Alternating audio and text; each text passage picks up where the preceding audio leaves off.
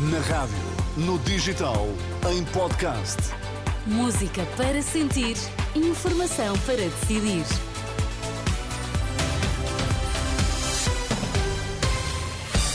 Vamos então às notícias. Em destaque no Jornal do Meio-Dia. Boa tarde. Boa tarde. Só dentro de 22 anos é que Portugal poderá ter a neutralidade carbónica, diz o governo. Papa associa a pobreza do presépio ao drama da Terra Santa. Muito boa tarde. O Papa preside esta tarde a inauguração do presépio e iluminação da árvore natal na Praça de São Pedro. Numa audiência às delegações italianas que ofereceram a árvore e o presépio, Francisco aproveitou a ocasião para manifestar de novo o seu apoio espiritual aos habitantes da Terra Santa, evocando Jesus, pobre e indefeso no presépio. O Papa lembrou as crianças e os seus pais apanhados pela guerra no Médio Oriente.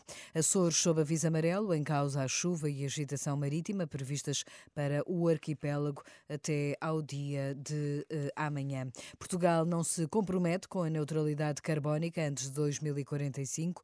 O cenário é admitido à Renascença pela Secretária de Estado de Energia e Clima, Ana Fontoura Gouveia, considera ambiciosa a meta, questionada sobre se poderia possível, se seria possível atingir esse objetivo mais cedo.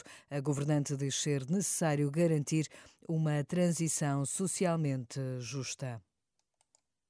Trabalharemos para conseguir atingir a neutralidade carbónica o mais rapidamente possível. Sabemos que temos de encontrar sempre um equilíbrio com as questões de justiça social, com as questões de equidade, com as questões de transição justa e, portanto, prosseguimos uh, esse caminho de forma comprometida, mas sem colocar em causa aquilo que é o bem-estar dos nossos cidadãos. Portanto, assumimos esta antecipação em cinco anos para 2045 e, na verdade, em relação ao sistema elétrico, elétrica, à produção de eletricidade, Portugal tem dado passos muito firmes no caminho da sua descarbonização.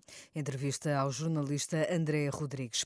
O Ministério Público registrou desde o início, um, ah, desde o início do ano um aumento de quase 29% nos inquéritos a crimes de corrupção e criminalidade conexa, dados divulgados neste Dia Internacional contra a Corrupção.